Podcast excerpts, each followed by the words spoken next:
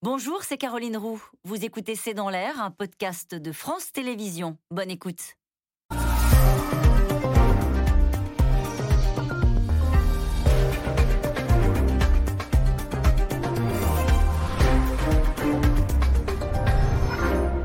Bonsoir à toutes et à tous. Qui sera le candidat de la droite en 2022 Car Xavier Bertrand n'est plus seul. La primaire à droite semble bel et bien lancée avec déjà deux participants, Valérie Pécresse donc, mais aussi le professeur Philippe Juvin en attendant d'autres prétendants. Alors question, le processus ira-t-il à son terme? Quelle est la meilleure stratégie La primaire ou l'aventure solitaire? Peut-on envisager deux candidats à droite pour la prochaine présidentielle, à savoir Xavier Bertrand et le vainqueur de cette primaire, qui est le mieux placé pour avoir une chance de gagner l'élection présidentielle et avec euh, quel programme Qu'est-ce qu'être de droite aujourd'hui Quels sont les marqueurs, les valeurs de ce parti C'est euh, le sujet de cette euh, émission, de ce C'est dans l'air intitulé Pécresse Bertrand, l'été meurtrier. Pour répondre à vos questions, nous avons le plaisir de recevoir Dominique Régnier. Vous êtes directeur général de la Fondation pour l'innovation politique, la Fondapol, professeur à Sciences Po et auteur du 21e siècle du christianisme. C'est aux éditions du CERF. Louis Ozelter, vous êtes journaliste politique chez Marianne. Je signale votre livre, Marion Maréchal, Le fantasme de la droite, c'est aux éditions du Rocher. Isabelle Véramasson, vous êtes directrice de recherche au CNRS à l'Université Paris-Dauphine, spécialiste de la communication politique. Et enfin, Émilie Zapalski, vous êtes communicante politique. Merci à tous les quatre de participer à cette émission en direct. Dominique Régnier, on commence avec vous. Dans neuf mois, moins de neuf mois maintenant, c'est l'élection présidentielle. On ne sait toujours pas qui sera le candidat de la droite Qu'est-ce que ça raconte d'abord de ce parti, du Parti des Républicains, et est-ce inquiétant? En tout cas, c'est spectaculaire parce que les noms que vous avez prononcés, à l'exception de Philippe Juvin, mais qui n'est pour le moment pas encore un ténor, c'est pas quelqu'un qui, c'est pas faire offense que de dire ça, qui pèse encore beaucoup. Euh, aujourd'hui, euh, à moins de neuf mois, euh, les LR n'ont pas de candidat et n'ont pas l'ombre d'un candidat puisque Valérie Pécresse n'est plus au LR, Xavier Bertrand non plus, on le sait. Et on ne voit pas, de la part des LR, une candidature se, profiler. C'est d'autant plus frappant qu'on rappelle, chacun s'en souvient, qu'en 2017, les LR, la, la droite de cette tradition-là, les LR en l'espèce, ont été pour la première fois éliminés du second tour.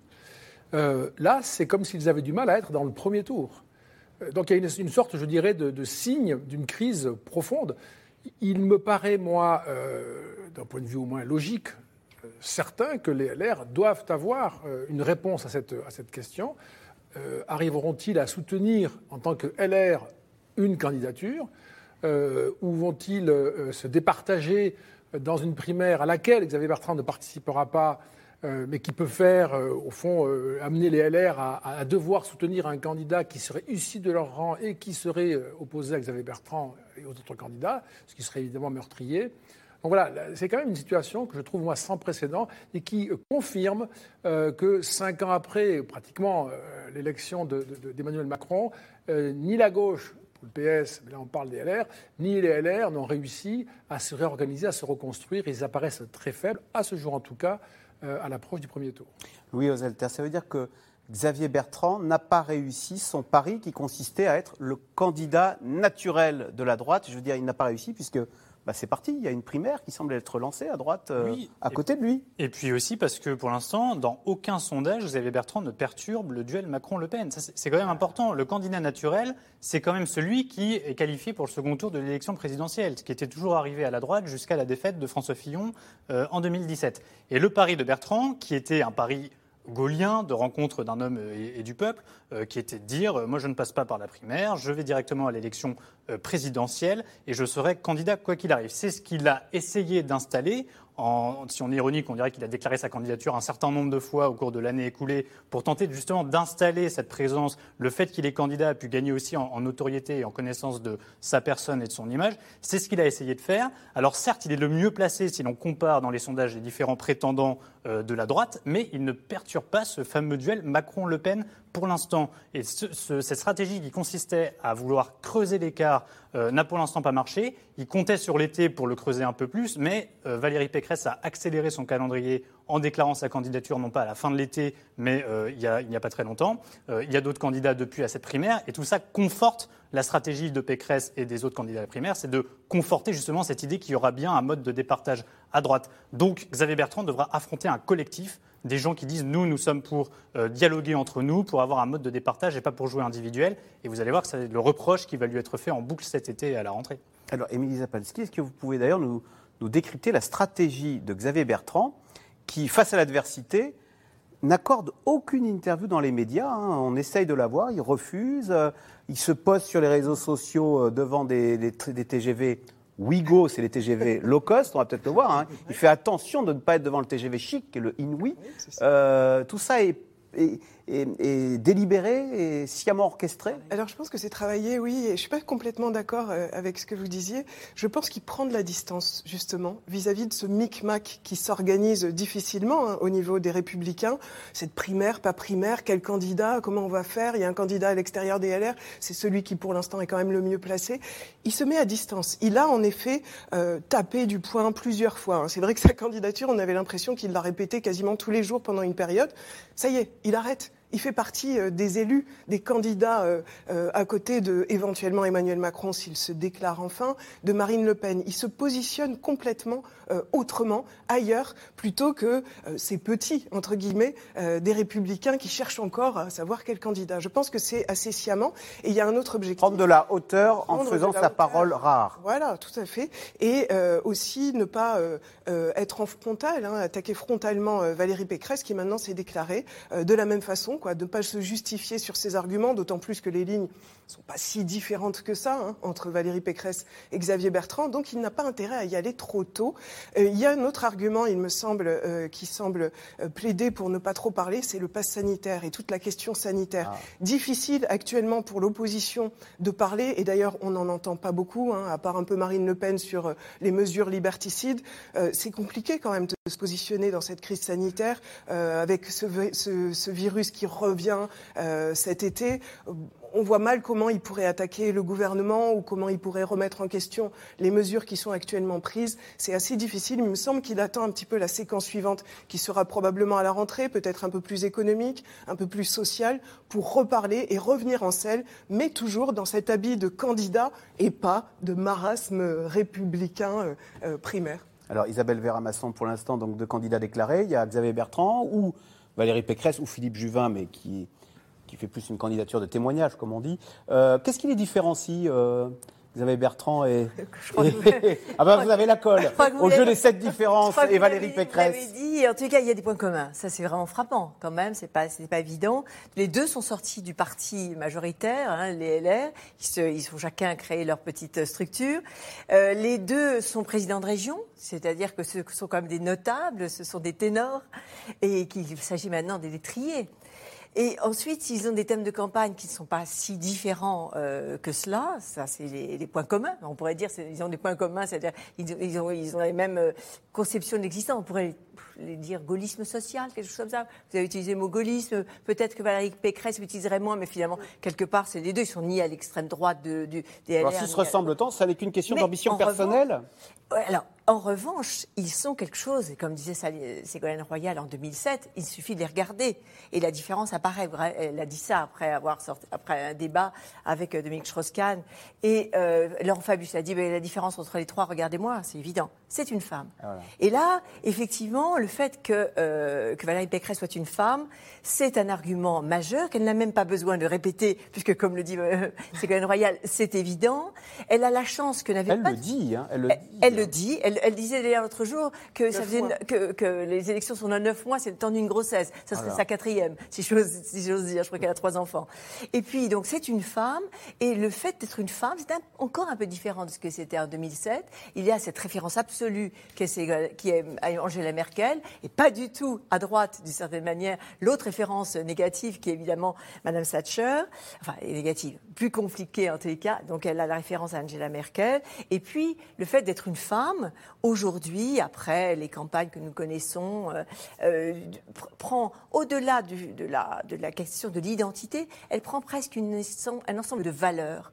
Et ces valeurs, pourquoi pas, Valérie Pécresse les portera. Et là, forcément, puisque c'est en elle qu'elle porte ces valeurs, ce sera différent de celles que porte Xavier Bertrand. C'est un argument qui lui permet de se, défaire de, se défaire de ce qu'on disait des tribatouillages électoraux, tout ce que les Français détestent, toute stratégie personnelle qui ferait qu'elle serait là alors qu'elle pense exactement la même chose que Xavier Bertrand. Elle porte en elle, dans son corps, dans son apparence, dans son identité, quelque chose que les autres n'ont pas. Comme l'héritière, donc, enfin, L'Angela Merkel française. Elle est une femme, elle est Angela Merkel, elle porte le care, elle porte la compréhension, elle porte tout ce que, paraît-il, nous les femmes, nous avons euh, en Le care, le soin. Alors justement, nous l'avons suivi, euh, Valérie Pécresse, puisqu'à droite, donc, le combat est déclaré maintenant à la présidentielle entre Valérie Pécresse et Xavier Bertrand. Donc d'un côté, nous avons le nordiste qui refuse de passer par les primaires, de l'autre, la francilienne qui, elle, se plie au jeu du collectif. Un duel en plein été avec deux styles très différents. Ce reportage d'Ambrine Bida et Arnaud Fora. c'est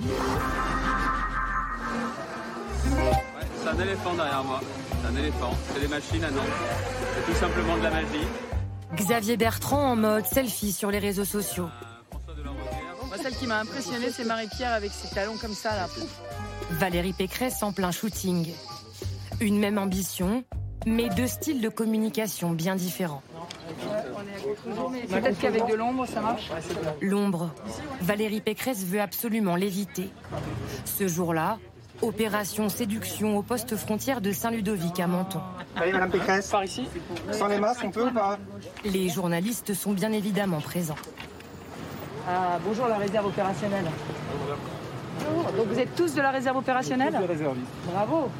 La candidate rencontre les policiers chargés d'empêcher le passage des migrants de plus en plus nombreux à tenter la traversée depuis l'Italie. Pour passer de présidente de région à présidente de la République, Valérie Pécresse mise sur la sécurité et la lutte contre l'immigration illégale. Mais elle se défend de chasser sur les terres du Rassemblement national. Ce que je dis, c'est que moi, je veux de l'ordre et de l'humanité et que Marine Le Pen, elle, elle parle des problèmes, mais elle ne veut ni l'ordre ni l'humanité. Et vous parlez d'ordre, mais est-ce que vous n'avez pas l'impression justement que les différents candidats de la droite partent un peu en ordre dispersé? Bah, Au contraire, au contraire, on est plutôt euh, tous en train de se rassembler derrière l'idée d'une démarche collective. En tout cas, moi, je soutiens l'idée d'une démarche collective. Ce que je dis, c'est que les Français ont le droit de choisir le ou la candidate qui les représentera à l'élection présidentielle pour la droite et le centre. L'organisation d'une primaire, pas si simple. Xavier Bertrand a déjà annoncé qu'il la refusait au risque de faire échouer la droite. Éric Ciotti le met en garde. La peur n'évite pas le danger. Euh, il y a toujours ce risque. On l'a vu par le passé. Mais je crois profondément et sincèrement que ça ne se passera pas. Parce que je connais euh, celles et ceux qui sont engagés et je connais leur esprit de responsabilité. Ils savent très bien que celui qui pourrait faire perdre n'aurait plus aucun avenir. Pas de quoi inquiéter le cavalier seul de la droite, boosté par sa réélection à la tête de sa région. Ce résultat me donne la force d'aller à la rencontre de tous les Français. Des Hauts-de-France à la France. Xavier Bertrand se voit déjà à l'Élysée. Et il n'hésite pas à titiller le chef de l'État en visite à Douai au lendemain des élections régionales. Et heureux de se retrouver ici. C'est important qu'on ait réussi à faire reculer autant le FN. Je pense que c'est important, ça montre que quand on investit, on y arrive. L'abstention. Hein Et par contre. Elle dit beaucoup de choses.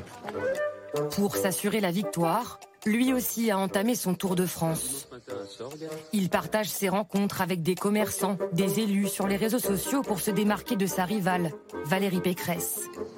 Elle mise notamment sur le fait d'être une femme pour sa campagne. Et elle ne s'en cache pas. Comme lorsqu'elle découvre la liste des présidents de conseil des Alpes-Maritimes. Encore, encore un Everest qui n'a pas été franchi par une femme.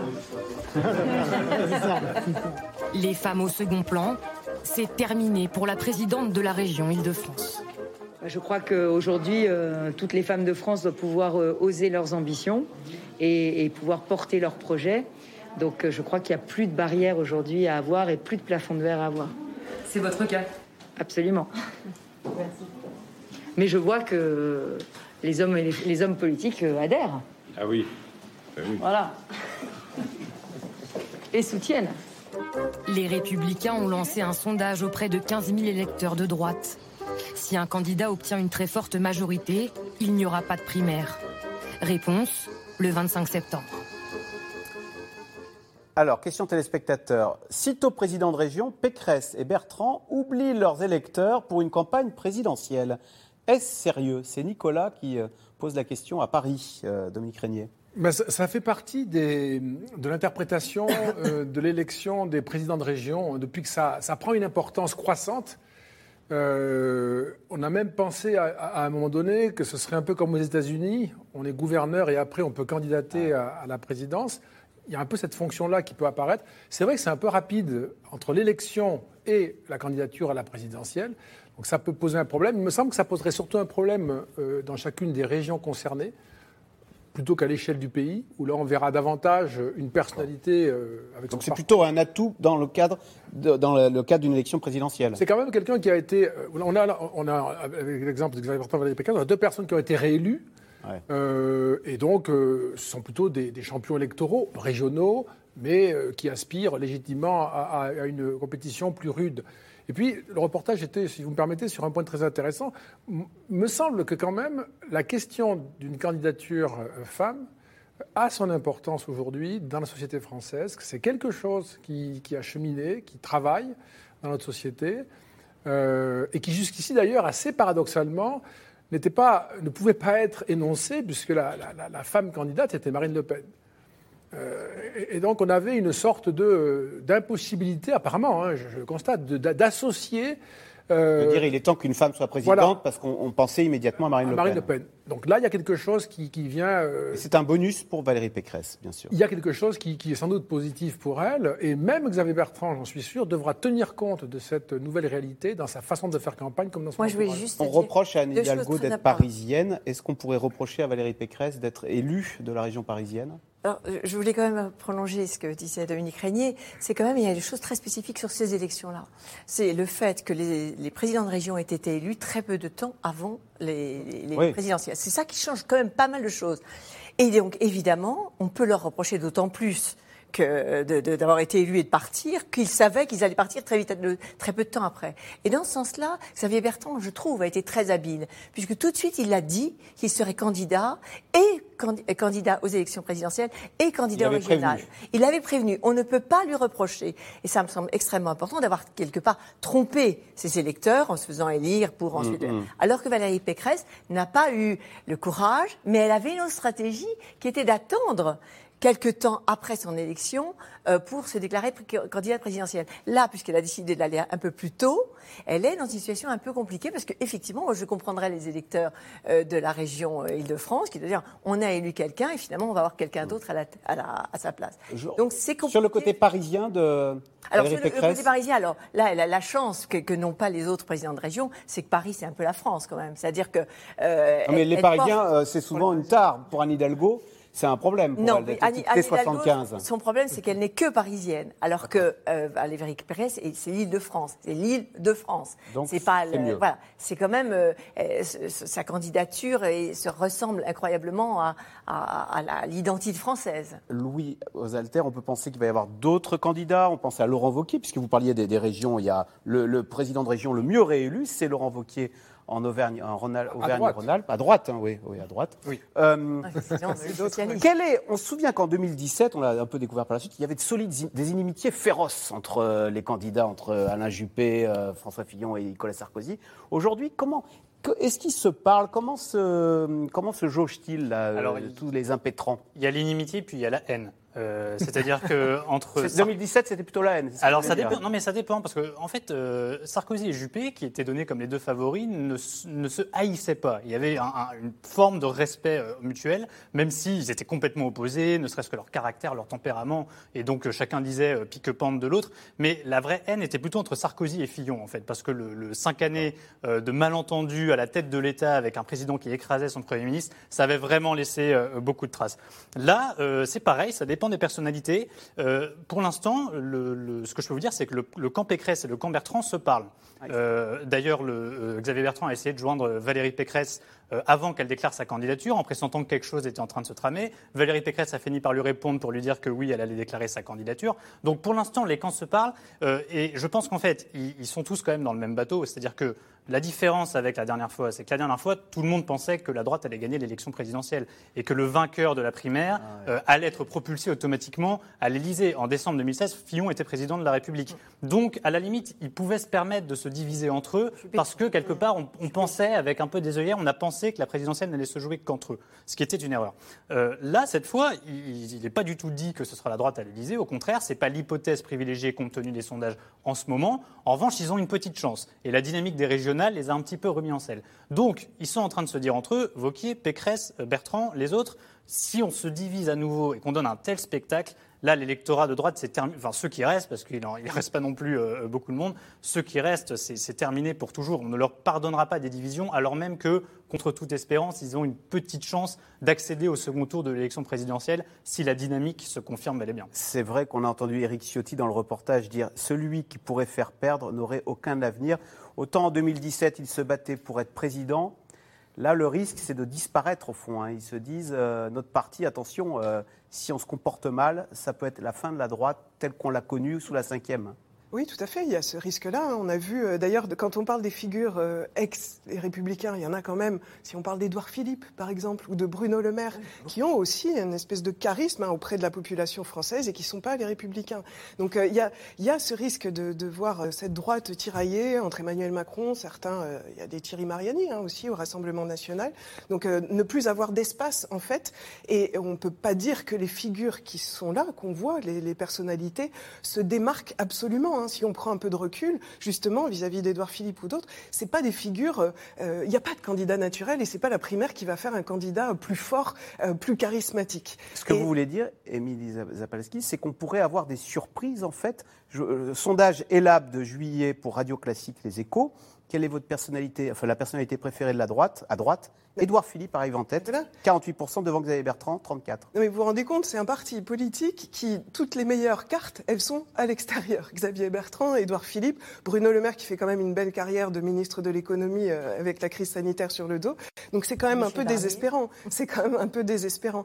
Euh, après, la question de la primaire, elle est quand même très embêtante et on l'a vu euh, d'ailleurs auparavant avec Benoît Hamon qui avait gagné la primaire du PS et qui a fait un résultat avec François Fillon pour d'autres raisons. Mais on voit bien que la question de la primaire, ça éloigne un petit peu euh, de l'électorat euh, global français. C'est ce qu'on disait tout à l'heure, c'est un micmac, c'est nos petites affaires euh, en cuisine, on, on réfléchit, on voit. On est encore très loin en termes de communication de l'électorat. Et pendant ce temps-là, bah oui, il y a des Xavier Bertrand ou il y a d'autres personnalités comme Marine Le Pen, par exemple le 1er mai qui parlait euh, aux jeunes avec tout un volet social. Il y en a qui commencent à poser des jalons déjà de présidentielle à neuf mois avant. Ça les éloigne un petit peu, ça prend du temps. Et puis, quelle ligne va sortir? C'est aussi ça, parce que là, on parle de personnalité. Mais la ligne, il y a quand même une scission assez profonde euh, entre des Éric Ciotti et puis des Valérie Pécresse, même s'il y en a beaucoup moins entre Valérie Pécresse et Xavier Bertrand. Quelle ligne va émerger C'est sûr que c'est pas du tout pareil d'avoir un Laurent Wauquiez qui sortirait de la primaire. C'est quand même la vision la plus autoritaire et la plus traditionnelle de la droite euh, que d'avoir une Valérie Pécresse qui serait plus économique, peut-être libérale. Euh, elle l'a dit, elle veut être autoritaire, mais c'est quand même dans la déclaration.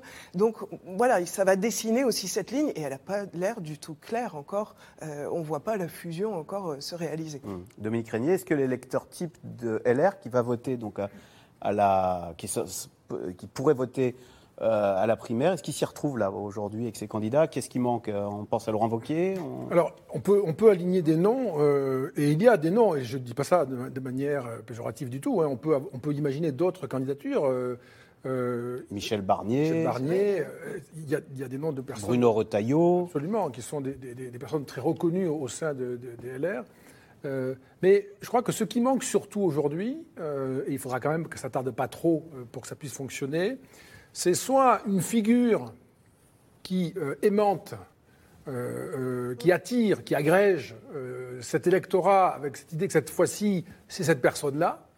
On sent bien que là, ça marche. Soit euh, par une sorte de charisme, de capacité euh, euh, personnelle à, à faire chef, si je puis dire, soit une personne, et c'est peut-être une des conditions de, cette- de celle-ci, qui va tenir un discours tranchant, projetant une vision euh, qui peut faire sens, emporter euh, les convictions et répondre, euh, provoquer, je dirais, au fond cette réaction. Enfin, on nous parle, enfin, on, on y voit clair, enfin, on voit ce qu'on a envie de faire ensemble.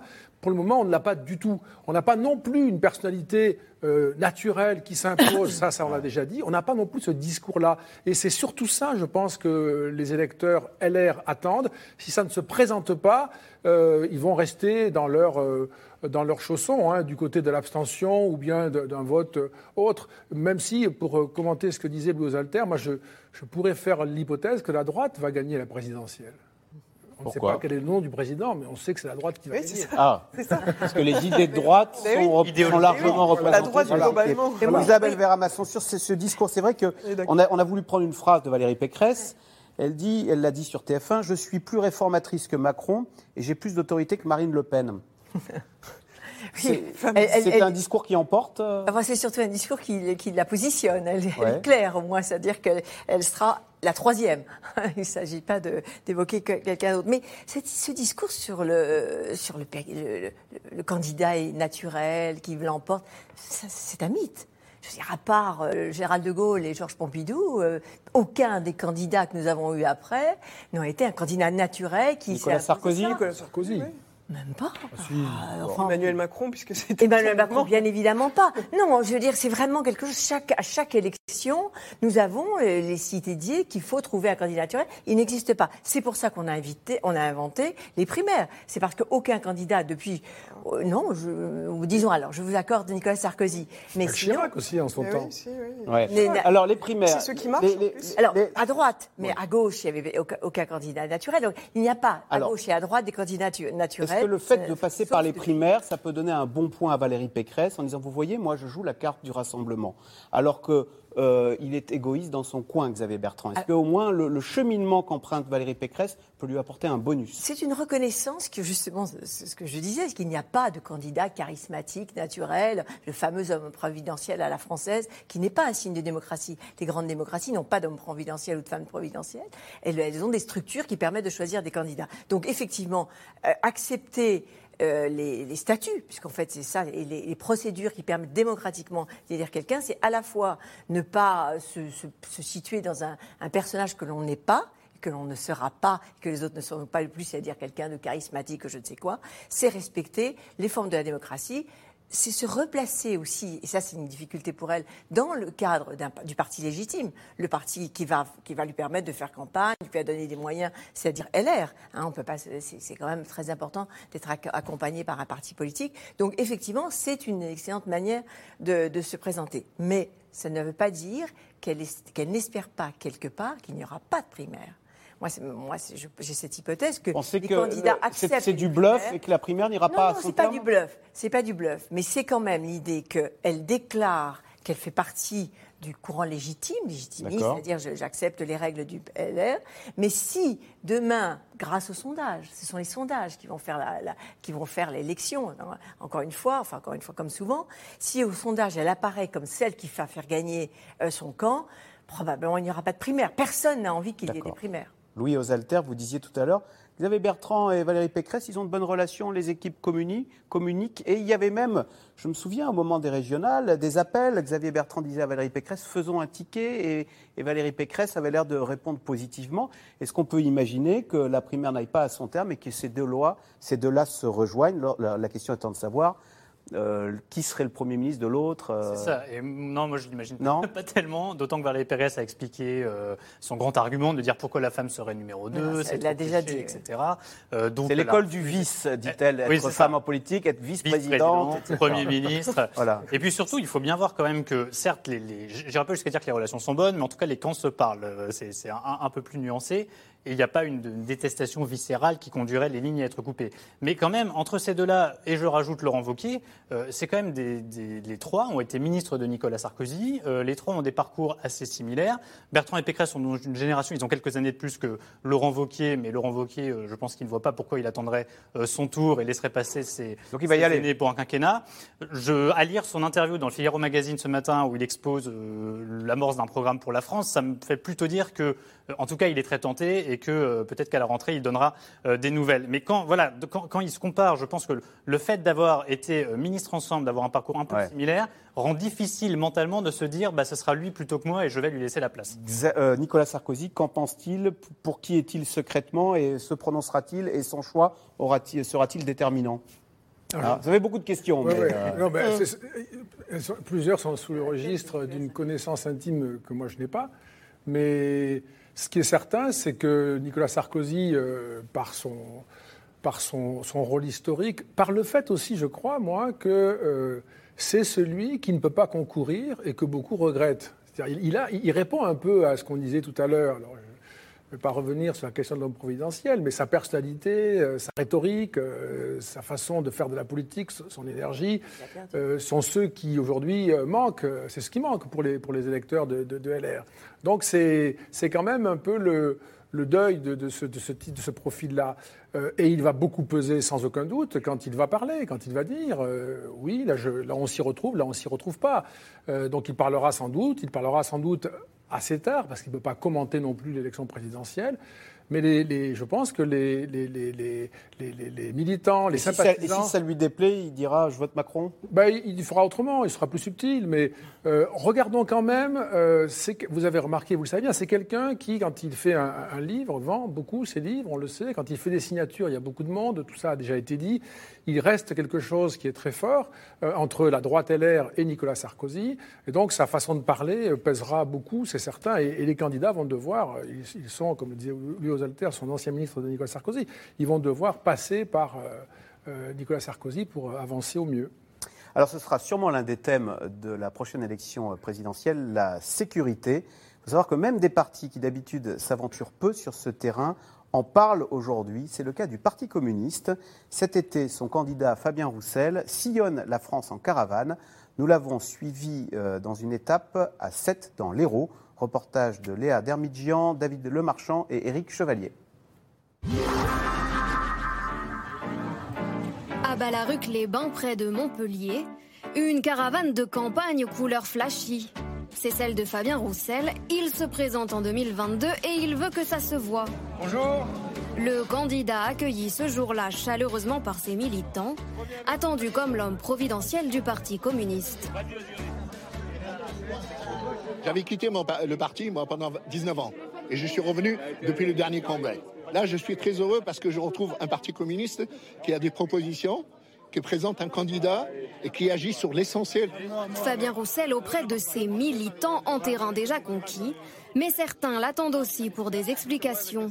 Il ne digère pas sa présence en mai dernier à la manifestation des policiers.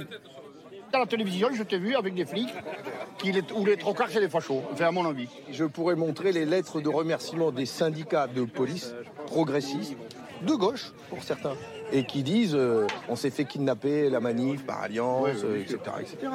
Voilà. Et donc ils étaient très contents, très contents, que justement il y en ait un à gauche qui s'occupe de ces questions-là. J'étais un peu, un peu en colère, mais je suis quand même venu ici. hein. Je sais où j'habite. Hein. À 70 vallée maintenant, hein. on m'en prendra plus rien. On est une grande famille. Non, non, mais c'est bien, c'est bien, tu m'as très bien répondu et il faut que tu continues comme ça. Entre camarades, sans rancune, mais la position de Fabien Roussel a de quoi déconcerter.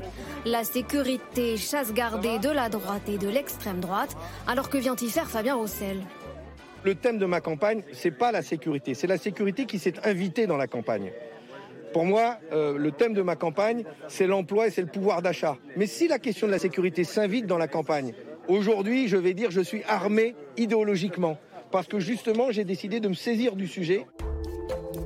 Parler sécurité, pas si nouveau chez les communistes. Déjà en 1981, le candidat à la présidentielle Georges Marchais en faisait un argument de campagne. On n'est pas libre quand on ne peut plus rentrer ou sortir de chez soi la nuit tombée. toute la journée à l'usine ou au bureau, on en fait assez subir aux travailleurs et aux travailleuses pour que chez eux, ils puissent avoir le droit de vivre et le droit de vivre dans la tranquillité et la sécurité. Pour 2022, Fabien Roussel ferait-il du Georges Marchais? Ce jour-là, parmi les militants, une présence remarquée, celle d'Olivier Marchais, le fils de l'ancien secrétaire du Parti communiste. Le plus important, c'est c'est pas le rapprochement entre avec mon père. Fabien est, est- est bien dans son temps. Mon père est décédé il y a, il y a 21 ans, donc le, le monde a changé. Les, les défis auxquels on, on est confronté ont changé. Changement aussi au niveau des résultats. 15% pour Georges Marchais en 1981, quand Fabien Roussel est crédité de 3,5%. Mais pour la première fois en 15 ans, pas d'alliance à gauche dès le premier tour. Fabien Roussel veut faire mentir les sondages. Il y a beaucoup d'électeurs aujourd'hui euh, qui nous disent, qui me disent, qu'ils ne voteront plus jamais socialistes et qu'ils ne voteront plus Jean-Luc Mélenchon. Il y a donc aujourd'hui beaucoup d'électeurs orphelins de candidats à gauche. Ma candidature n'a pas vocation à aller soustraire des voix à d'autres forces de gauche. Elle a vocation à aller en convaincre de nouvelles pour renforcer la gauche. Pour convaincre de nouveaux électeurs, justement, encore faut-il être connu et reconnu. Pour Fabien Roussel, député du Nord, ce n'est pas encore gagné dans les rues de Sète. Si je vous dis Fabien Roussel. Mais on connaît Tu connais Bah oui. Tu connais pas, tu vois. C'est pas un acteur? On demande Monsieur Roussel, Fabien S'il vous plaît S'il vous plaît Est-il là? Le Ah, voilà Voilà. Bonjour monsieur, on nous explique que vous allez vous présenter Un déficit de notoriété que Fabien Roussel va devoir combler s'il veut faire mieux que Marie-Georges Buffet en 2007. À l'époque, la candidate avait remporté moins de 2% des suffrages. Convaincant? Convaincant. Moi je dirais Alors. fait. Et bon, très bien. Alors, question euh, téléspectateur. Les candidats de gauche comme de droite vont tous aborder le thème de la sécurité. Comment se singulariser? C'est Guy Danlin qui pose la question, euh, Émilie Zapalski. Alors c'est très compliqué et on le voit bien, hein, tout le monde se dispute ce- cette thématique qui préoccupe les Français, mais pas seulement. hein, Je dois, le dire quand même, il y a aussi la santé, l'écologie, il y a d'autres questions. Mais euh, c'est vrai que tout le monde se dispute cette thématique-là. Et le problème, c'est qu'on a l'impression que ce ressenti des Français de plus en plus de violence, il fait écho à un ressenti d'action. C'est-à-dire que ce qui marche le mieux, malheureusement, c'est celui qui frappe le plus fort. On a eu des mots très forts, hein, l'ensauvagement de Gérald Darmanin, l'été orange mécanique de Xavier Bertrand, euh, Marine Le Pen aussi, euh, Valérie Pécresse qu'on a entendu tout à l'heure, je suis plus ferme, je suis plus plus autoritaire, c'est que des mots. C'est ça qui est terrible, c'est qu'on a l'impression que c'est euh, à la hauteur des mots et pas des actions, parce qu'on voit bien que les actions, ça ne fonctionne pas. Là récemment encore, on annonce 900 millions d'euros de plus pour le ministère de l'Intérieur pour lutter contre les rixes des adolescents, des choses comme ça, les rodéos urbains. Ça ne fonctionne pas. Depuis un certain temps, on voit que les violences sont de plus en plus nombreuses. Maintenant, quand on a dit ça et que malheureusement c'est ça qui marche le mieux auprès des Français, c'est-à-dire de parler fort, d'a- d'avoir cette surenchère des mots, qui est le mieux placé pour ça? Malheureusement, c'est Marine Le Pen, parce qu'elle peut atteindre des niveaux, même si Gérald Darmanin l'avait traité de trop molle sur ces aspects-là. On se souvient d'un débat où, elle- où il l'avait traité de trop molle sur Mhm. l'aspect sécuritaire et immigration, mais malheureusement, c'est elle qui, par sa légitimité de parti, peut aller très très loin sur le sujet. Même si Dominique Régnier, on a vu dans le sujet que la légitimité, autrefois, bah, c'était pas forcément au RN. hein. On a vu le parti que euh, Georges Marchais en 1981, je reprends ces mots, les ouvriers le soir ont le droit de vivre dans la tranquillité et la sécurité. Absolument. C'est c'est ce qui, moi, me, me- me fait penser que la sécurité n'a pas à être qualifiée de thème de droite. C'est pas ça le bon critère pour dire qu'il y a une droitisation. La sécurité, euh, chacun sait, dès qu'on y réfléchit un peu, ou parce qu'on le vit, euh, elle manque euh, là où on manque de tout. C'est dans les quartiers populaires que l'insécurité est la plus élevée. Là, on n'a pas les moyens de la vidéosurveillance ou d'une milice privée ou d'une police privée euh, ou euh, de caméras intérieures. Enfin, c'est évident, ça. C'est dans les quartiers populaires que l'insécurité est la plus élevée. Ça a toujours été comme ça. Et, la gauche prenait ce thème en charge. On l'a vu effectivement en 1980 avec Georges Marchais, mais c'était une tradition de la gauche d'avoir des réponses fermes en matière de sécurité. Ça s'est un peu perdu du côté du PS dans les années 70 et après. C'est quand même revenu avec des figures euh, comme Jean-Pierre Chevènement, pour prendre un, seul exemple. Mais euh, pendant longtemps, la gauche, y compris communiste, n'osait plus prendre en charge ce thème. Et donc, ce que fait Fabien Roussel, paraît très cohérent avec euh, la réappropriation d'une tradition de gauche. Il le fait d'ailleurs aussi sur d'autres thèmes, le nucléaire, le pouvoir d'achat. Le pouvoir d'achat, c'est contre la décroissance, hein, c'est aussi une, aussi une fa- façon de se distinguer. Et si vous me permettez, Axel Tardy, moi je voudrais ajouter un, un commentaire. Le fait qu'il y ait des contacts aujourd'hui et même des affrontements plus importants entre, entre la police et des, et des- et des délinquants, c'est peut-être que ça ne marche pas, c'est peut-être que ça marche. Parce qu'on va les chercher beaucoup plus. Euh, Il y a beaucoup plus de, de- de- de policiers qui vont au contact euh, depuis quelques semaines, quelques mois, qui vont perturber des trafics et qui suscitent en réaction des violences qui sont plus nombreuses. Les chiffres sont pas bons. hein. Hier, le Figaro en faisait ça une. hein. Euh, les, violents, les agressions avec violence physique, plus 16% sur les six premiers mois de l'année. Alors ça, ce sont les chiffres de la délinquance qui sont effectivement euh, très parlants et qui con- confirment euh, ce qu'on appelle un sentiment d'insécurité, l'insécurité que tout le monde, ou presque, peut constater ou, peut voir apporter. Mais je veux dire que euh, dans la mesure où la police va beaucoup plus au contact, notamment des, des dealers, il est euh, presque mécanique Il y a une réaction. qu'il y ait une réaction et c'est aussi à ça qu'on assiste aujourd'hui. Isabelle ça- c'est compliqué quand même, on l'a vu pour le Parti communiste et pour la gauche en général, de se réapproprier ce thème de la sécurité. On a vu dans le reportage à nouveau un militant engueuler, passez-moi l'expression, euh, Fabien Roussel, en disant Ah, t'étais à la manif pour les policiers. Culturellement, bah, les- la gauche n'est plus associée à, à la sécurité et ce ne sera pas facile si le débat porte là-dessus euh, en, 2012, en, en 2022. Elle ne l'a jamais été, elle ne l'a jamais été. Et aborder ces thèmes-là pour un Georges Marchais à l'époque, comme euh, ensuite Jean- Jean-Pierre Chevènement, c'était ce qu'on appelle maintenant de la triangulation. C'est-à-dire ne pas laisser certains thèmes forcément au parti qui est en face, en l'occurrence le Rassemblement national. Donc il y a des thèmes qui appartiennent à des familles politiques et c'est comme ça. Et parfois d'ailleurs ça s'inverse. On sait dans l'histoire que certains thèmes sont passés de la droite à la gauche. La question de la sécurité, elle est effectivement du domaine, enfin dans, la trousse de, la droite et plutôt de l'extrême droite, même si la gauche a, essayé de se réapproprier ce thème, mais ce qui les différencie, ce sont évidemment les solutions à régler. On se souvient que Nicolas Sarkozy a diminué euh, le nombre de policiers, alors que traditionnellement, lui à droite, il aurait dû faire l'inverse. Et en revanche, on a vu euh, d'autres présidents de la République investir dans, dans la sécurité. Donc il y a le problème de la justice, etc. Donc ce que je veux dire, c'est que la triangulation est une tactique. Triangulation, c'est la stratégie qui consiste à, à s'approprier aux autres, enfin s'approprier à soi la, la solution des autres. emprunter à l'autre famille politique son thème pour euh, montrer qu'on est aussi fort ne marche pas en général, mais elle permet tout de même de ne pas abandonner le thème à l'autre. Ce que je voudrais dire aussi, c'est que cette question du thème de la sécurité n'est pas toujours là.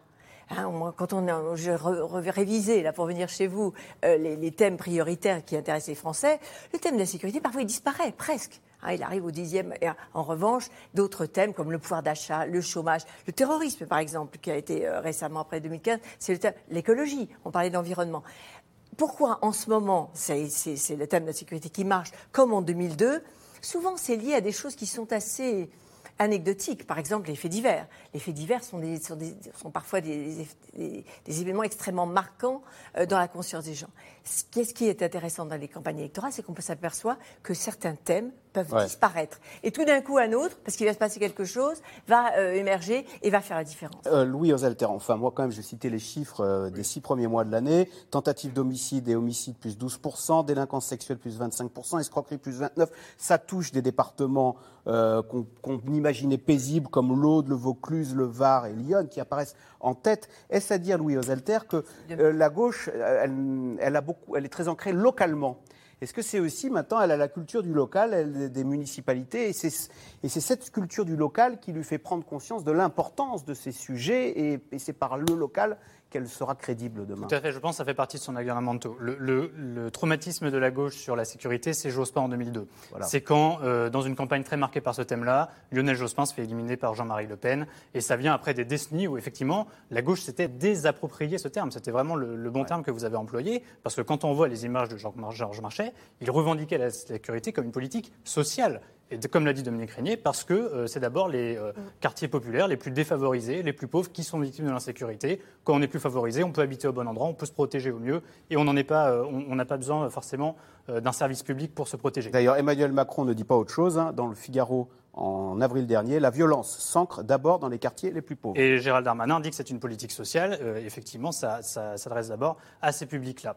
La gauche, euh, effectivement, revient sur le thème de la sécurité, moins par son appareil que par ses élus locaux. Prenez l'exemple d'un Michael Delafosse, qui est le, maire de Montpellier, euh, élu en, en 2020, élu un petit peu par surprise, parce que la campagne a été très serrée, et qui tient un discours très musclé sur la sécurité, qui en fait est un discours que moi je trouve logique dans la bouche d'un maire d'une ville qui est gangrenée par des phénomènes de délinquance assez inquiétants, euh, dans laquelle il y a une résurgence de la délinquance. Euh, et donc il- il tient un discours musclé, il explique que c'est pas un tabou, que pour lui c'est sécurité, laïcité. Il a demandé des renforts euh, policiers, il a aussi mis plus de policiers municipaux.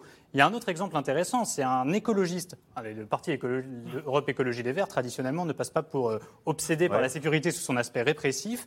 Eh bien, le maire écologiste de Bordeaux, Pierre Urmic, euh, à l'automne dernier, il a demandé plus de euh, policiers euh, à Gérald Darmanin. D'ailleurs, il les a obtenus. il a aussi renforcé les effectifs de la police municipale. Et il explique à Bordeaux, qui est une ville qui a découvert l'insécurité ces dernières années, euh, que euh, c'est pas un sujet tabou et qu'en tant que maire, il doit s'en préoccuper. Et ça, ça fait bouger un petit peu, euh, c'est vrai, euh, l'appareil du Parti socialiste qui, euh, qui était en déshérence et qui se cherchait vraiment un nouveau logiciel pour se reconnecter aux catégories populaires qui étaient son électorat traditionnel. Ça fait partie de la réflexion de Fabien Roussel aussi pour se démarquer que Jean-Luc Mélenchon qui ne tient pas les mêmes propos. Et ça fait partie d'un débat interne au Parti écologiste entre des élus locaux qui expliquent qu'il faut s'en emparer et un appareil qui explique que c'est un non-sujet. Oui, je pense que c'est très important cette question que la gauche se réapproprie ce- cette, euh, cette sécurité, cette thé- thématique, dans une approche un peu pragmatique, c'est-à-dire pas uniquement répressive et pas uniquement police, Ouais. mais de voir les services publics, les commerces, etc. C'est vraiment très intéressant. Et ça permet aussi de se différencier de. euh, Actuellement, là, ce qui se passe, Emmanuel Macron, malgré lui, a mis en place un État-providence pendant la crise sanitaire. On soutient les, on soutient les entreprises, on soutient les salariés avec le chômage partiel. Difficile d'avoir une ligne euh, économique claire pour un parti de gauche, parce que que faire de plus? Des milliards qui sont distribués comme ça, le plan de relance 100 milliards d'euros, c'est difficile de, de faire la surenchère de ce côté-là. Donc c'est une manière d'attaquer le problème autrement. Mais euh, encore une fois, moi je pense qu'il y a d'autres thématiques qui sont importantes, comme l'économique, le social et l'écologie, et que c'est dommage qu'on focalise toute la présidentielle. sur Alors, cet et si accès, demain- à l'extrême si droite. demain Un mot, à l'extrême droite. Marine Le Pen tente de faire bonne figure après sa défaite au régional. Elle semble aussi durcir le ton pour ne pas perdre les électeurs les plus radicaux, car un personnage pourrait lui faire de l'ombre en 2022. Éric Zemmour, pas encore candidat, mais redouté par le Rassemblement national. Décryptage de Juliette Vallon, Arnaud Fora et Nicolas Baudry-Dasson.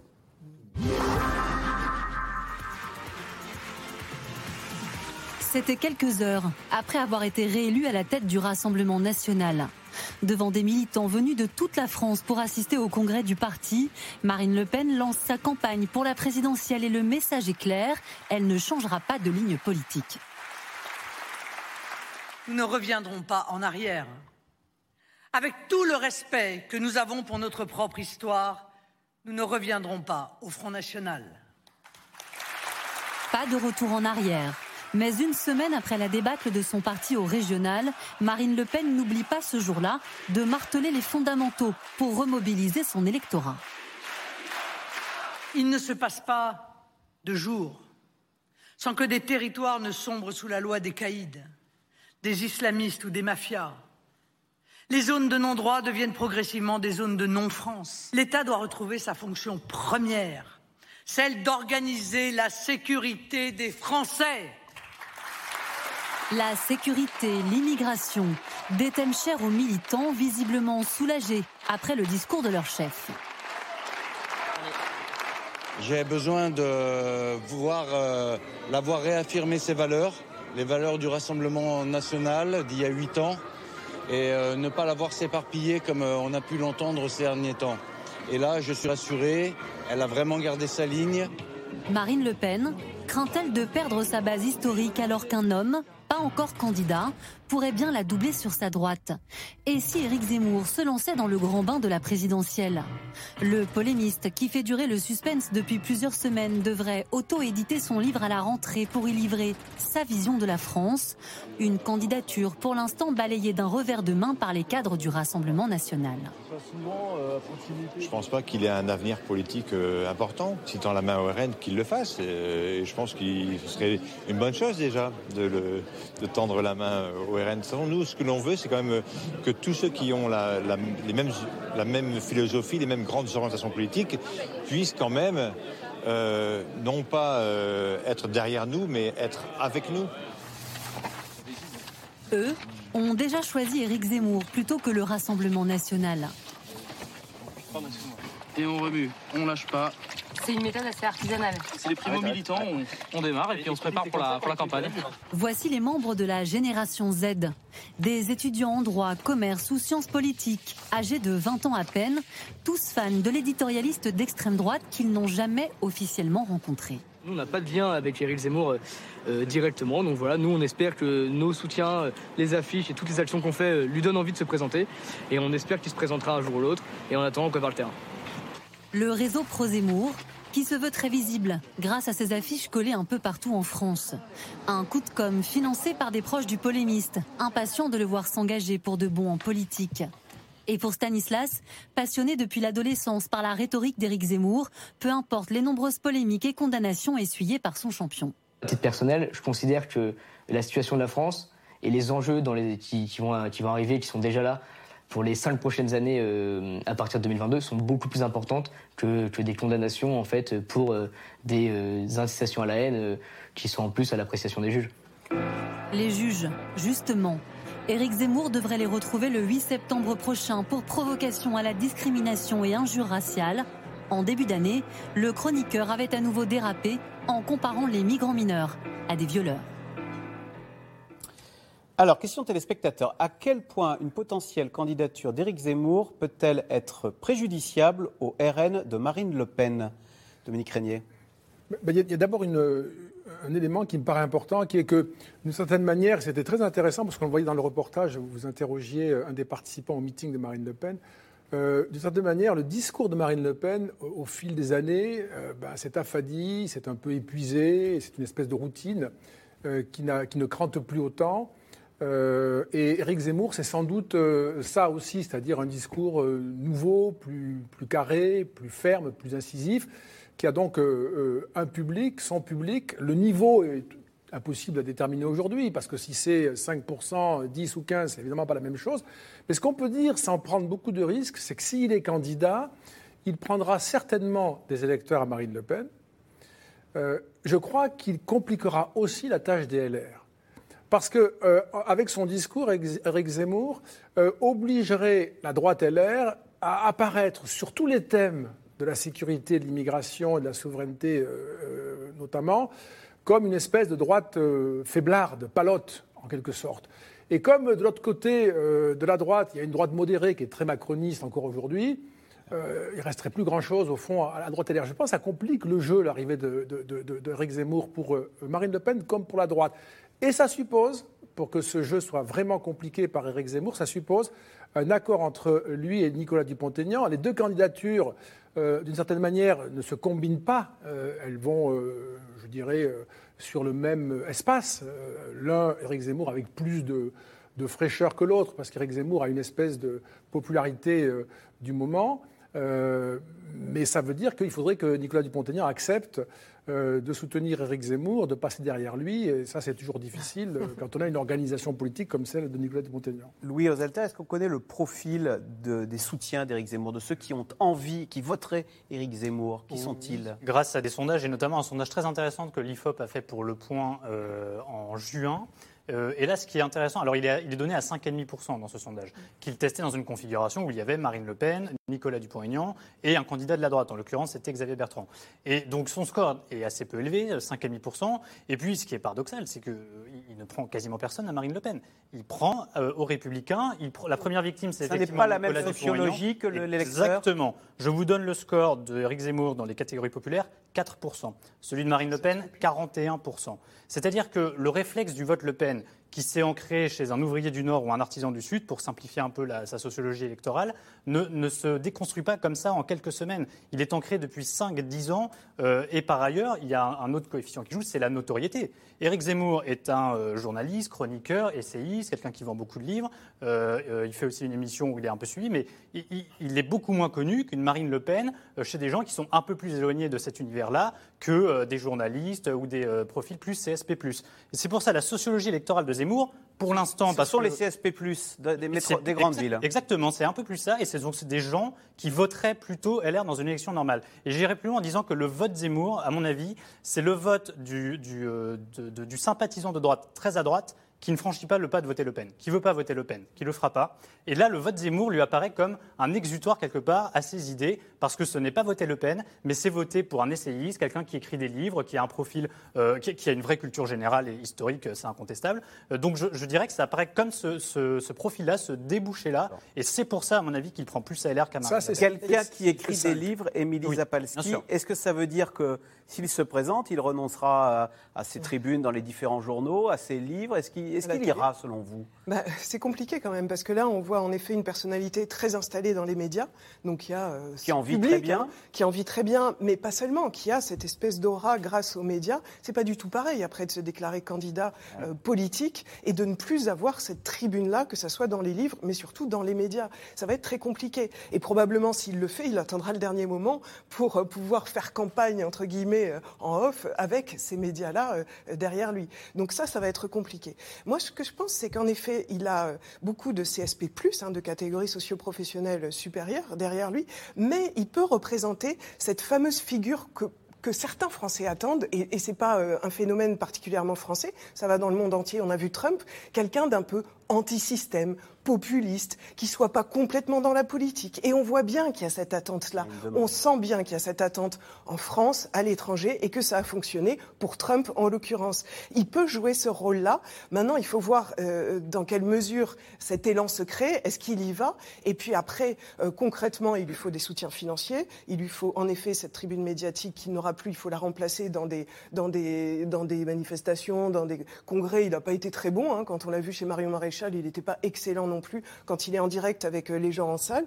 Et il faudra aussi d'autres compétences qu'il n'a pas et qui pour l'instant ne l'intéressent pas tellement, comme l'économique. J'ai appris que euh, Loïc Leflo- Lefloc-Prigent, le conseiller, euh, le conseiller euh, patron pour les nuls, l'économie pour les nuls, en gros, parce que lui, c'est pas du tout un domaine dans lequel il est. Lui, sa mission, c'est de sauver la civilisation française hein, euh, contre le grand remplacement ou quoi. Donc c'est beaucoup plus chevaleresque, mais c'est un peu moins ancré euh, dans la réalité. Et on va avoir quand même besoin de réalité aussi. Isabelle Véramasson, ça veut dire que bon, Marine Le Pen, qu'est-ce qu'elle peut faire là? Elle croise les doigts en espérant qu'elle n'y aille pas Ou est-ce qu'il y a un dispositif anti-Zemmour? Est-ce qu'elle doit muscler son, son discours justement pour éteindre l'hypothèse Zemmour ou, euh, parce que Ça peut la faire trébucher, non Bien sûr, moi je pense qu'il y a- un vrai risque pour elle, parce que de toute façon, un ou deux points, on, en- on est là. Je veux dire, si elle lui prend un ou deux points, ça lui permet. Enfin, ça- le risque, c'est qu'elle soit troisième. Eh Et ça, c'est vrai pour tous les candidats, mais particulièrement à droite. Donc Zemmour, je crois que c'est un vrai danger pour Marine Le Pen. Alors, elle n'a pas beaucoup de solutions. hein. Elle a essayé avec Nicolas Dupont-Aignan de gagner ses un point ou deux en lui proposant d'être son Premier ministre. On n'imagine pas qu'elle puisse le faire de nouveau, et probablement il n'accepterait pas. Donc effectivement, la, la seule, la seule, chan- la seule possibilité qu'elle a, c'est de, de parler, de lui expliquer à quel point euh, ça ne sert, ça, ça, ça desservira Ouais. sa cause. Je ne crois pas qu'elle puisse muscler son discours. Elle, elle- enfin, on voit bien qu'elle a deux types de discours. Elle a un discours dans les médias où elle est euh, dédiabolisée et dédiabolisante, et elle a un discours dans les meetings. C'était très frappant, et d'ailleurs, ces- militants étaient, con- étaient contents. Où elle est très dure, et on sait que ça sortira auprès de ces militants. Donc, elle n'a pas d'autre choix effectivement que Ouais. de croiser les doigts, que de négocier, et puis Négocier. effectivement. Elle, elle ne négociera pas beaucoup, mais en, en- en sous-main comme ça. Mais je pense qu'effectivement, il aura du mal à y Le- aller. Parce oui. que pourquoi il irait? Ouais. 5%. Louis Oselter, d'un mot, les relations sont mauvaises entre Marine Le Oui, Pen elles se sont et dégradées. Alors, Éric Zemmour? étaient, euh, elles étaient déjà pas très bonnes parce que euh, Éric Zemmour, l'air de rien, disait beaucoup de mal de Marine Le Pen sur les plateaux. Pas assez intellectuel. Pas assez haut niveau. Pas assez- En fait, il avait un mépris. Il avait un peu le mépris de l'essayiste pour la politique. Vous voyez. C'est quelque chose qui existe depuis longtemps dans le paysage français. Et, euh, et voilà, il y avait euh, des relations tendues. Il se voyait un peu. Et là, je dirais que ces derniers temps, Marine Le Pen est passée de, de l'amusement forcé à l'agacement avéré. Au Ouais. congrès du Rassemblement national à Perpignan, où elle, a- en- elle en a parlé à, à la presse, euh, et elle expliquait qu'elle était devenue la principale cible de Zemmour. Et surtout, là où elle euh, souligne euh, les failles de Zemmour, c'est qu'elle explique que son- euh, sa pensée, les idées qu'il développe, ne peuvent pas trouver un débouché politique. Parce qu'expliquer que euh, l'islam est incompatible avec la République, que de toute façon la France est envahie et euh, se faire prophète de déclin, parce que c'est quand même ce que Zemmour explique, notamment dans le suicide français, c'est qu'en fait tout est foutu et que donc on ne peut plus rien faire. Se muer en candidat à la présidentielle avec des propositions en ayant tenu ce discours-là, ça suppose quand même une mue assez Ouais. importante qu'il a commencé à essayer de faire, notamment à travers quelques déplacements, des apparitions sur les réseaux sociaux. Mais Marine Le Pen pense que c'est le, le bon moyen de pointer ses failles, c'est qu'il développe un corpus idéologique, mais qui ne se convertit pas forcément en, En solution action politique. pour ça qu'il se Allez, tout de suite, on revient à vos questions. Alors, peut-on imaginer que Xavier Bertrand se maintienne contre un candidat issu d'une primaire de la droite? Euh, Henri à Paris qui pose la question. bah euh. Deux candidats ou... De toute façon, il a joué cette carte depuis un moment, hein, l'électron libre. Il a joué aussi cette carte de l'élu, les mains dans le cambouis, avec les Hauts-de-France. Il a installé Donc il ira, la troisième la révolution droite. industrielle. Moi, je pense qu'il y a des chances qu'il y aille, en effet, et, ça peut même, ça peut même le, le monter en puissance. hein, C'est c'est comme ça, c'est arrivé souvent dans l'histoire de la Ve République, quand même, qu'il y ait deux candidats de droite. euh, Non, pas comme ça. Là, là, c'est l'assurance de- que personne à droite euh, ne, ne passe le second tour. Comment Xavier Bertrand et Éric Zemmour comptent-ils mener campagne sans parti ni argent? Alors, Dominique Régnier, c'est pas simple ça. Comment il... Alors, Emmanuel Macron a réussi. Est-ce que Xavier Bertrand et Éric Zemmour pourraient se lancer dans une campagne présidentielle sans parti? Ben oui, c'est possible, d'autant plus que, euh, regardez, euh, vous avez cité Emmanuel Macron, mais est-ce que la République en marche existe davantage euh, au terme de son quinquennat pas vraiment, et il est favori aujourd'hui euh, pour être réélu. Il, a- il aura peut-être, s'il est réélu, ce sera le premier président à être élu sans parti, réélu toujours sans parti. Donc euh, il se passe quelque chose, c'est certain, il se passe quelque chose. Et puis de toute façon, Sauf que les partis ne servent plus à rien. enfin, ça me paraît un peu. Il faudrait revoir ça, mais il y a quelque chose qui, qui- qui touche euh, la fonction des partis. Et n'oublions pas que la crise sanitaire euh, est anti-parti, si je puis dire, anti-meeting, anti-réunion, anti-serrage de main. Donc euh, il y, a il y a tout un bouleversement des campagnes par la crise sanitaire qui sera là pour la, pendant la présidentielle. Et donc il est possible que la présidentielle se gagne euh, avec des candidatures qui s'appuient plus sur des réseaux, des communications autres que ce que font les partis en général classiquement. La gauche inexistante et décrédibilisée, la droite désunie. Macron n'a-t-il pas déjà gagné? Louis Osalter, c'est vrai qu'on n'a pas parlé de la gauche, mais eux aussi, ils n'ont pas de candidat, on est à 9 mois. hein. Ah, c'est sûr. Et si on s'intéresse euh, moins à eux, c'est parce qu'ils représentent euh, beaucoup moins sur l'échiquier électoral. Si on regarde les, les plaques tectoniques idéologiques, Ils en savent qu'ils ne sont pas au second le tour pays est plus à droite. Bah, personne ne les voit au second tour. En revanche, euh, là, je vais, je vais dire une banalité, mais les scénarios n'ont jamais été écrits d'avance. Mm. Euh, il est arrivé. euh, Quasiment, il n'est quasiment jamais arrivé que le scénario, ce que les sondages donnaient un an à l'avance d'une élection présidentielle, se produise. Euh, et par ailleurs, je pense qu'il va être déterminant, et ça va avec ce qu'on disait sur cette espèce de d'éclatement. Euh, il n'y a plus des grands partis, chaque candidat peut euh, agréger autour de lui et lancer une aventure présidentielle. Et, le ticket pour le second tour est à un niveau très faible. On l'a vu en 2017, où la veille du, second- du, pardon, du premier tour, euh, quatre candidats se tenaient à rien Ouais, du tout euh, dans les sondages. Et finalement, il y a eu Emmanuel Macron et Marine Le Pen, mais on a même été surpris que Macron arrive en tête, alors que un an avant, tout le monde voyait Marine Le Pen arriver. Et d'ailleurs, Jean-Luc Mélenchon était persuadé euh, de passer le cap et d'être le, fameux cru. second. Justement, question téléspectateur, Jean-Luc Mélenchon a-t-il encore le soutien de la France insoumise Ou est-ce qu'il y a des jeunes, on sent Clémentine Autain de- est-ce qu'il- Bah, En tout cas, ce qu'on sent, c'est que Jean-Luc Mélenchon, euh, ça devient un, problème pour la France insoumise. C'est quand même ses déclarations, sa personnalité, euh, ça devient quand même difficile. Et c'est vrai qu'on a vu une Clémentine Autain au régional tenir pas mal quand même la ligne, euh, arriver à, se positionner, arriver à, vraiment se libérer un petit peu de, j'allais dire le boulet, mais il y, a un- peu de ce côté-là. C'est-à-dire qu'on peut pas, il, il est très bon par moment et puis il explose en plein vol et c'est très défavorable pour la France insoumise. Est-ce utile de communiquer en plein été? Alors. Alors, euh, ça dépend qui. Le gouvernement, il est un peu obligé, hein, parce qu'on Ouais. est quand même en pleine crise sanitaire et ça serait compliqué. D'ailleurs, on l'a vu, hein, dernier Conseil des ministres euh, lundi dernier, ils étaient déjà sur le pont tous euh, pour, euh, pour euh, aller ici à un bus de vaccination, là, ailleurs. Donc ça, c'est incontournable pour le gouvernement. Pour d'autres, comme Valérie Pécresse, dont on parlait tout à l'heure, c'est intéressant de se positionner, de prendre un petit peu d'avance par rapport à la rentrée qui va avoir une connotation très présidentielle au fur et à mesure. Et puis certains, comme Xavier Bertrand, choisissent la voie du silence pour être un petit peu plus sage et prendre de la hauteur. Euh, Dominique Régnier, alors beaucoup de discussions autour des, de- des personnes, mais que fait-on pour l'hôpital, pour l'éducation nationale ou vis-à-vis de l'Europe? C'est Alain dans l'Aveyron qui s'interroge sur ce que la droite a à raconter sur tous ces sujets du quotidien, donc l'école, l'Europe, l'hôpital. Bon, ça, ça, ça, ça, ce sera précisément le, le contenu des, des programmes. Euh, mais euh, là-dessus, d'ailleurs, il y a quelques indications déjà, puisque Xavier Bertrand a, a fait une déclaration à la sortie euh, euh, d'un EHPAD hein, et qui était en faveur du recrutement de plus de personnel. Euh, donc il y avait déjà un positionnement qui, qui, qui, qui- qui a toute une série de conséquences. À l'opposé de ce que préconisait François Fillon, euh, qui voulait tailler dans le nombre de fonctionnaires. Voilà, euh, à, à l'opposé, exact, exact, tout à fait, tout à fait. Bon, après, il faudra qu'il se distingue avec une proposition pareille, non seulement à droite, mais de la gauche aussi. Donc, euh, c'est un. Mais ce sera évidemment, euh, ce sont des sujets. Ça, c'est le programme. Il me semble que ce qui manque le plus aujourd'hui, c'est le projet, c'est-à-dire, euh, au fond, dans quel cadre euh, on inscrit toutes ces mesures qui sont destinées à redresser euh, la situation du pays pour faire quoi? Quel est notre destin dans cette histoire du XXIe siècle dont on sait très bien qu'elle va être très agitée, sans doute beaucoup plus dangereuse que ce que nous avons vécu jusque-là? Comment on se situe? Il y a la Chine, la Turquie, il y a le réchauffement climatique, il y a des tas de grands défis qui nous dépassent, qui parfois nous, nous saturent. Euh, c'est ce qu'aujourd'hui on n'entend pas du tout. Moi, je ne suis pas inquiet sur la possibilité qu'il y ait mille propositions sur tous les sujets techniques qu'un président doit aborder ou un candidat doit aborder. Par contre, la défaillance du projet, ça c'est un- c'est une chose qui, du reste euh, permet d'aménager une place pour des candidatures. On a parlé à l'instant d'Éric Zemmour, euh, qui sont peut-être plus davantage sur un discours de ce type, plus projectif et général, civilisationnel, que technocratique. Mais le technocratique, c'est pas ce qui différencie beaucoup, ni, ce ce- ce qui fait euh, se, mou- se mouvoir les électeurs. hein.